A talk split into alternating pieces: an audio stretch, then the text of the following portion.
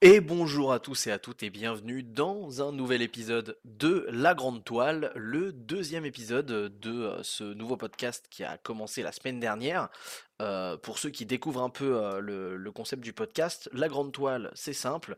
Le but, c'est que bah, quand je vais au cinéma, je sors de la salle de cinéma et sur le chemin du retour, en marchant jusqu'à chez moi pour rentrer, je vous raconte bah, comment j'ai vécu le film, ce que j'en ai analysé et mon avis global sur euh, bah, le, film qui vient de sortir et que je viens de, de regarder. Mais malheureusement pour cet épisode, petite entorse à la règle puisque comme on vient de lancer le podcast, et eh bah, j'avais envie de parler euh, du film d'aujourd'hui qui est The Creator, The Creator, The Creator. Euh, et donc pour euh, parler de ce film, malheureusement, il va falloir que je fasse une entorse à la règle puisque je l'ai vu il y a deux semaines ce film-là. Et en vrai, je me disais c'est quand même con de pas en parler juste parce que je l'ai vu il y a un petit peu plus longtemps. Du coup, pour cette fois, ce sera pas autant à chaud que d'habitude comme réaction, euh, mais j'avais quand même pas mal de choses à dire et qui me paraissent assez intéressantes. Pour ceux qui n'ont pas vu l'épisode précédent de La Grande Toile, qui était le premier épisode, l'épisode pilote qui a lancé le, podcast, euh, vous pouvez aller le voir. C'est un épisode sur Killers of the Flower Moon de Martin Scorsese avec De, Niro et DiCaprio. C'est un film qui a quand même fait pas mal de débats et qui a fait quand même pas mal de, réactions avec des gens qui ont adoré, des gens qui ont, un peu détesté et tout. Si vous êtes curieux d'avoir mon avis et mon analyse, je vous conseille d'y aller et évidemment de vous abonner au podcast ou même de lui mettre une bonne note sur toutes les plateformes de podcast que vous utilisez si ça vous plaît. Bref, pour cet épisode, on s'attaque à un gros morceau mine de rien parce que c'est un morceau qui est donc The Creator, The Creator de Gareth Edwards, qui est en fait le réal qui avait fait euh, Star Wars Rogue One, et ça va être important pour l'analyse qu'on va en faire plus tard. Euh, c'est un film avec John David Washington, qui est à la fois un peu la star du film, mais en même temps pas une star de ouf, parce que, bah en fait, à part pour Tenet, il n'est pas si connu que ça. Euh, et il y a quand même un petit Ken Watanabe, qui est le célèbre acteur japonais qui est notamment connu, alors moi en tout cas je l'ai reconnu en mode oh putain c'est le mec qui fait le roi des pirates japonais dans Pirates des Caraïbes, mais en vrai il a fait plein d'autres trucs, il a fait le dernier samouraï je crois, un truc comme ça, il a fait mémoire d'une geisha aussi que j'adore, et il a fait aussi Inception mine de rien, donc il avait déjà bossé euh, auparavant sur Inception, sur des gros trucs quand même, Lettre d'Iwo Jima et tout, c'est quand même un gros gros euh, gros gros morceau ce mec, mais en fait quand je l'ai vu, bah, j'ai pensé que à Pierre des Caraïbes, comme quoi euh, vraiment on retient pas toujours les têtes dans les dans les films les plus emblématiques quoi.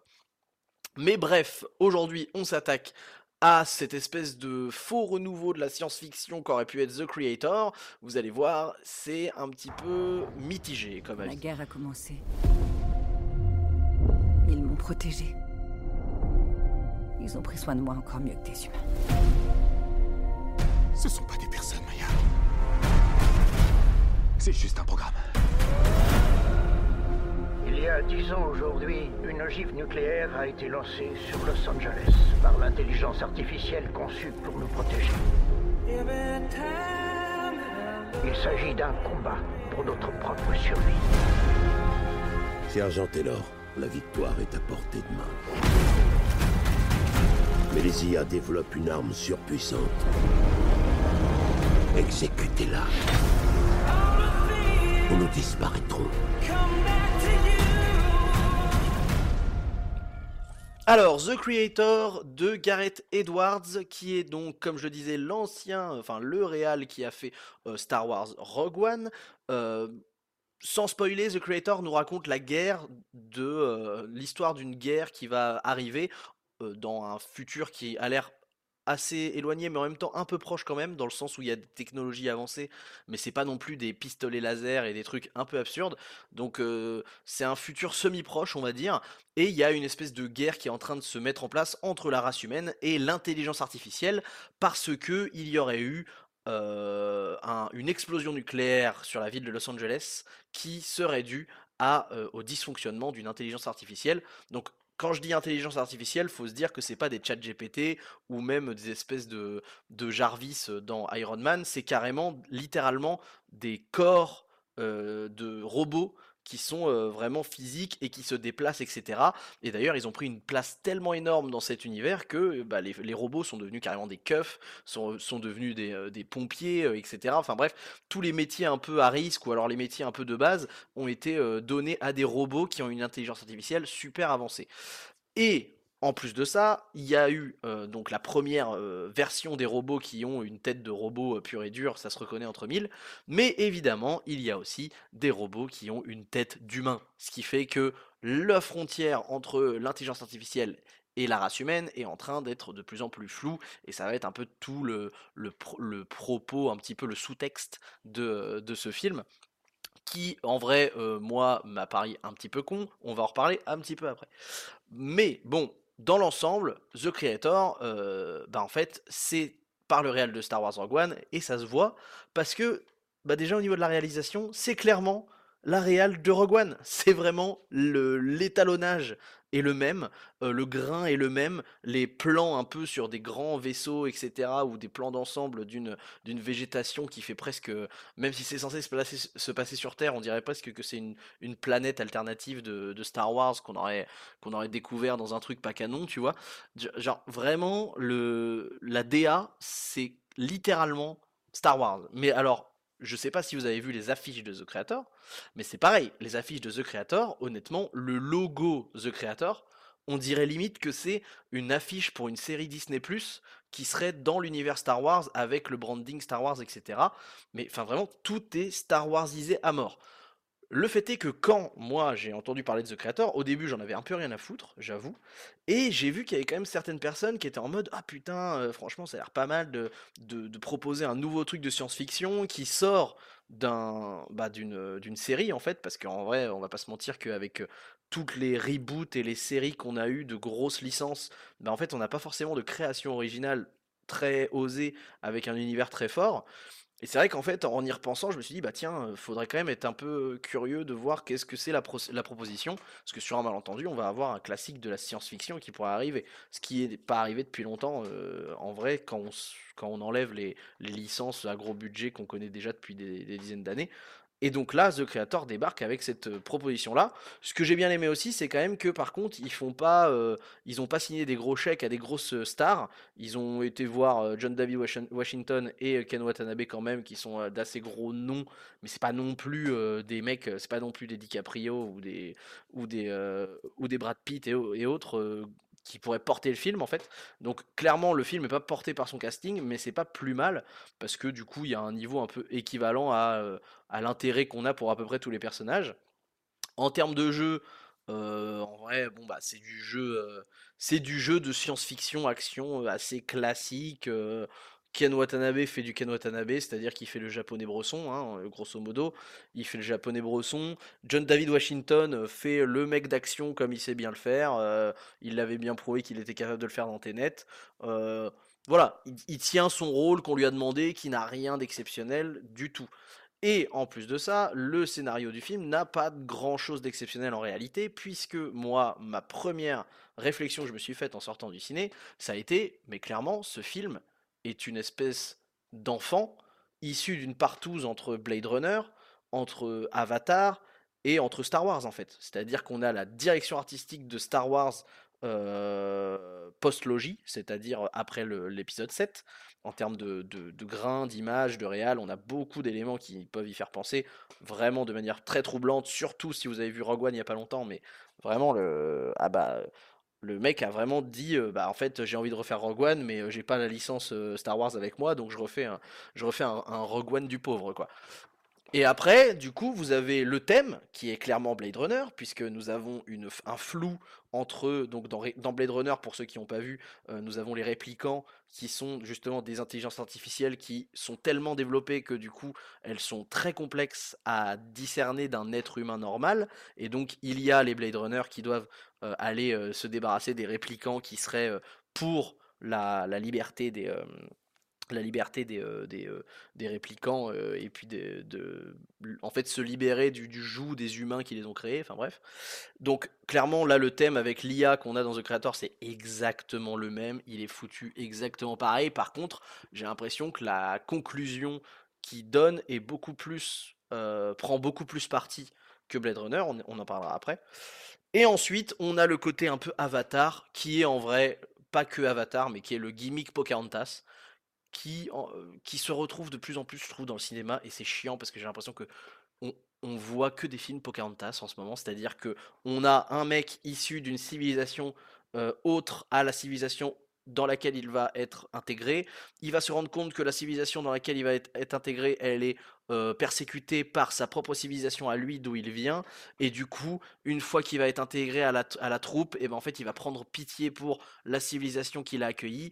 Et en fait, finalement, il va casser la gueule à ses propres, euh, ses, ses propres frères euh, et sa propre patrie euh, parce qu'il a, a voulu libérer les pauvres petits, les pauvres petits oppressés.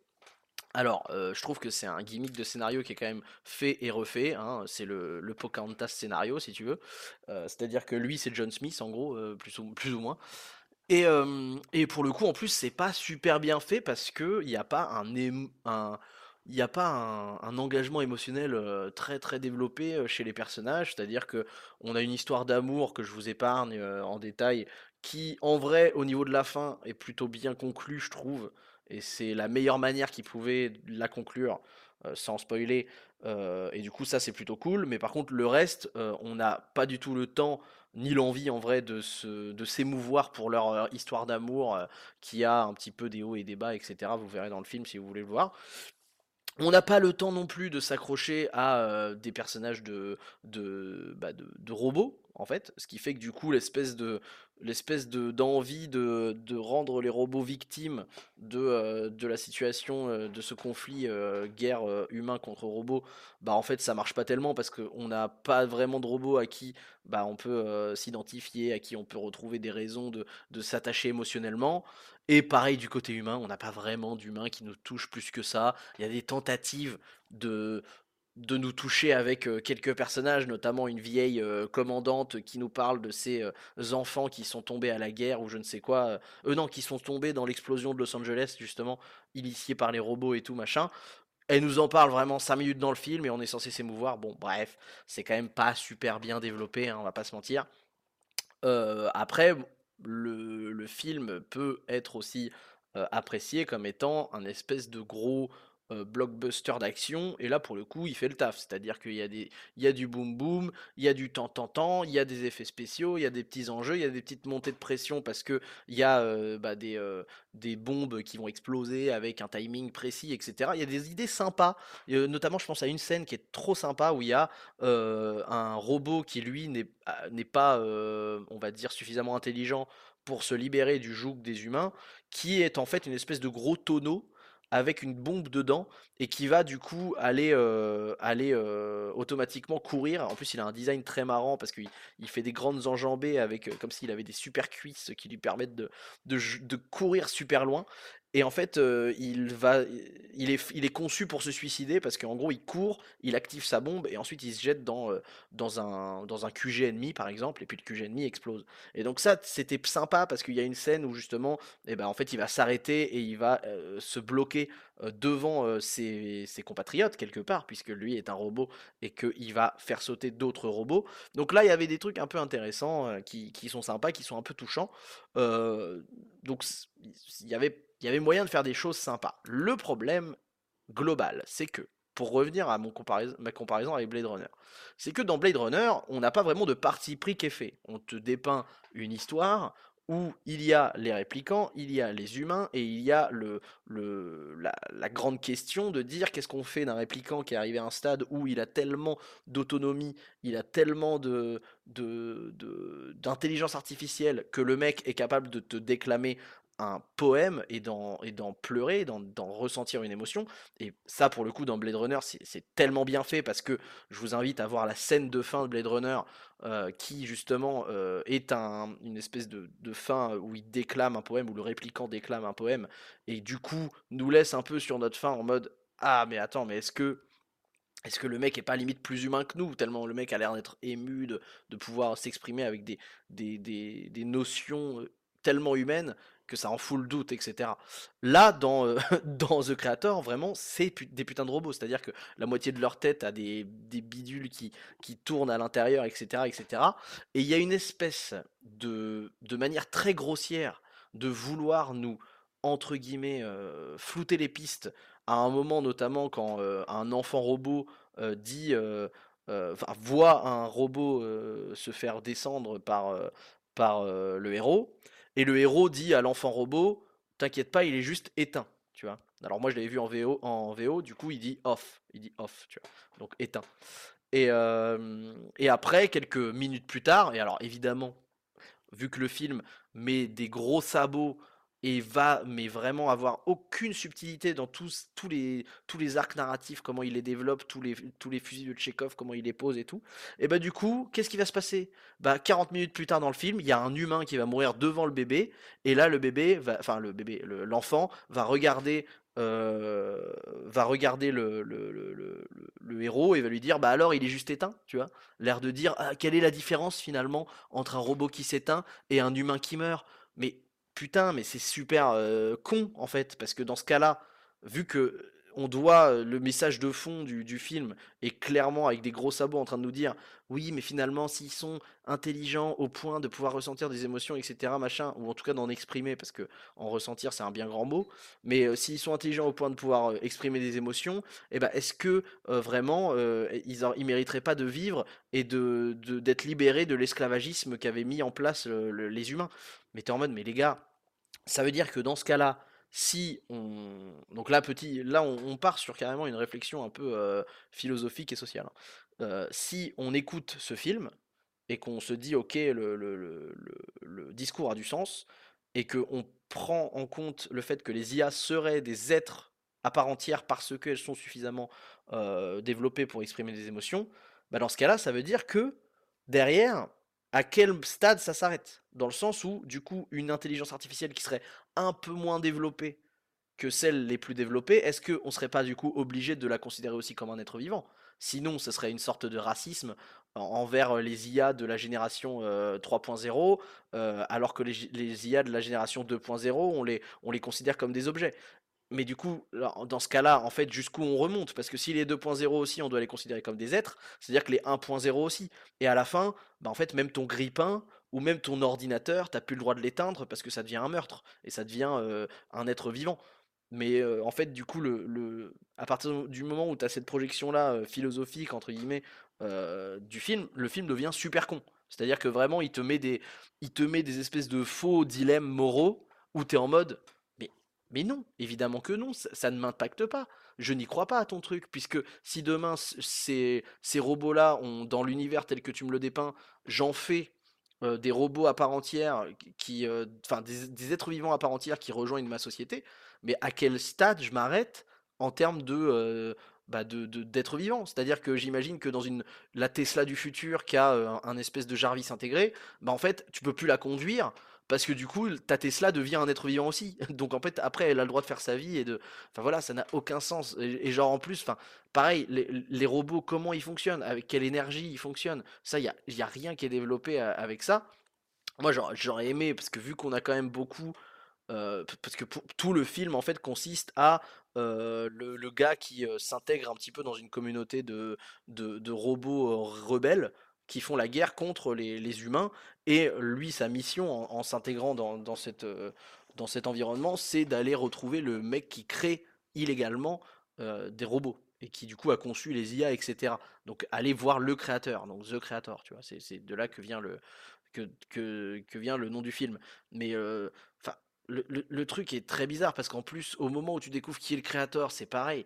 Tu, tu, tu, c'est capillotracté de fou. Le twist est à la fois un twist un peu en mode Ah, en fait, c'est à, la fois euh, étonnant et à la fois un peu décevant parce que t'es en mode Oh, oh putain, merde, d'accord. En fait, euh, ça fait une heure que j'attends de savoir qui est le créateur. Et en fait, c'est juste ça. Et, euh, et vraiment, c'est un peu un pétard mouillé sur plein d'aspects en fait ce film, dans le sens où il y a un bel emballage, le papier cadeau est super beau, euh, il y a vraiment, euh, il y a vraiment de quoi faire, notamment en plus même le, même le rythme en tant que si tu le prends juste en tant que divertissement un peu con avec de la science-fiction et du et du de l'action et du boom boom, de la guerre, etc. C'est vraiment cool, c'est vraiment sympa, ça se, ça se regarde bien et, et tu suis le truc sans sans déplaisir non plus, tu te fais pas chier, il y a de la, il y a, il y a de la cadence, c'est sympa. Mais par contre, le problème, c'est que le film te crie à la gueule qu'il a un message à raconter, et son message est complètement con, et en plus est porté par des personnages, mais qui sont pas du tout identifiables pour nous en tant que, que spectateurs. On n'a pas de... On, ne s'identifie pas et on ne s'engage pas émotionnellement dans leur... bah, dans leur dans, dans les, les aventures qu'ils traversent, dans leurs dilemmes, etc. Donc c'est vraiment un pétard mouillé en fait. Vraiment tout, tout est bon sur le sur la forme. c'est vraiment cool dans le sens où moi j'avais adoré Rogue One. Je trouvais que la forme et le fond étaient cool. et en vrai, c'est là que je me dis, bah, on a peut-être aussi vu les limites de Gareth Edwards en tant que en tant que réal. C'est que il fait des choses très belles. Il est un très bon exécutant. Par contre, au moment où il faut mettre du fond et du et du, du concret dans des, dans des enjeux de scénario qui, qui sont palpables, bah, c'est un petit peu plus compliqué pour lui. Donc, pour ceux qui seraient curieux d'aller le voir en salle, ça dépend aussi de votre profil. C'est un peu comme ce que j'avais dit avec Killers of the Flower Moon. Bah, vous l'inversez. C'est-à-dire que si vous êtes du genre à aimer euh, les narrations qui vont aller te faire te poser des questions qui sont soulever des questions qui sont réellement intéressantes et impactantes dans ta vie de tous les jours et qui te proposent bah, une réflexion que tu n'avais jamais, euh, jamais envisagée, bah en fait, faut pas aller voir ce film-là parce que vra- vraiment, va voir Blade Runner, ce sera vachement mieux déjà, tu vois, il n'y a pas de souci. Et, et en plus de ça, voilà, si, si c'est pas le, la réal et le et l'action qui te, qui te charme au cinéma, franchement, tu, tu le regarderas quand il sortira sur Netflix ou, ou quand il sera en SVOD, tu prendras à 3 euros la location et puis ciao. Par contre, si vous êtes un amateur de science-fiction avec du boom boom, du pampan, et que vous aimez euh, voilà, euh, vous en prendre plein les mirettes parce que c'est vraiment beau, franchement, moi je trouve que c'est très beau. En plus, moi je l'ai vu dans une salle Atmos, du coup, le, son est quand même super bien designé. Vraiment, il y a eu des moments où j'ai vraiment eu peur parce que j'avais vraiment l'impression d'avoir genre un vaisseau qui passe euh, à ma droite, un peu derrière moi, et ça m'a vraiment surpris. Donc, si vous êtes plus dans cette approche-là du cinéma, par contre, il n'y a pas de raison que vous aimiez pas. Par contre, on va pas se mentir, ce sera pas pour autant votre film préféré de votre vie, pas du tout. En, action, il y a eu bien mieux et je pense qu'il y aura bien mieux. Et c'est pour ça que j'ai checké vite fait un petit peu en, regardant deux trois infos sur le film. C'est pour ça que le film a quand même une note qui est dans l'ensemble assez moyenne.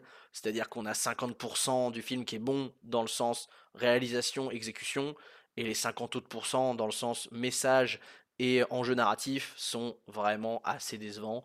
Et, euh, et on s'emmerde un peu, quoi. Tu vois, on s'emmerde un peu. On, on, gamberge pas en sortant du, de, la salle, si tu veux. C'est, on n'a pas, euh, on n'est pas chopé euh, par le col, quoi. Donc voilà.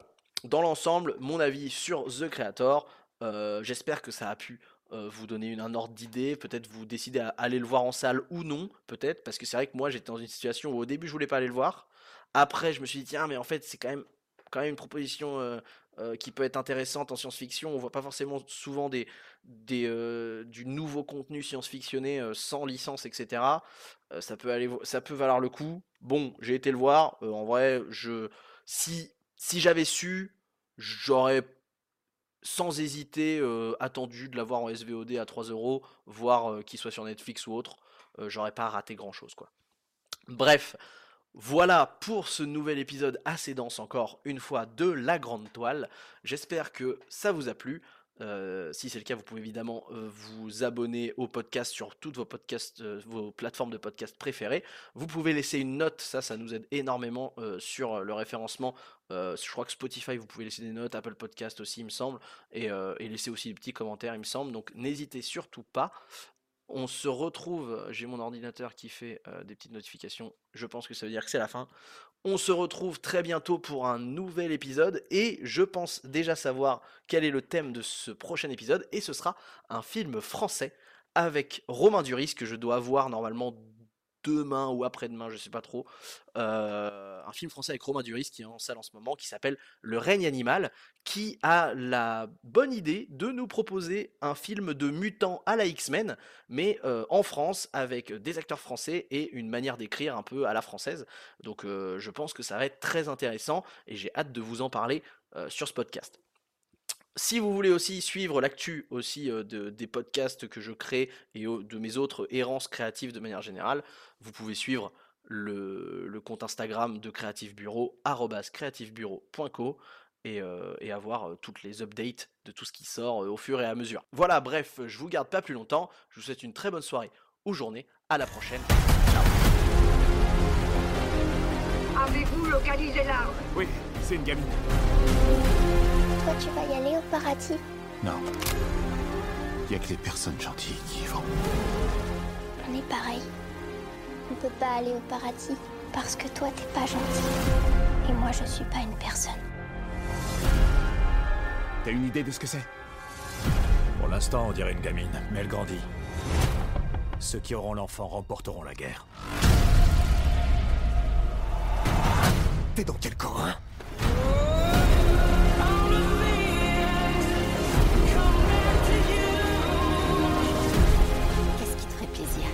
Les robots soient enfin libres.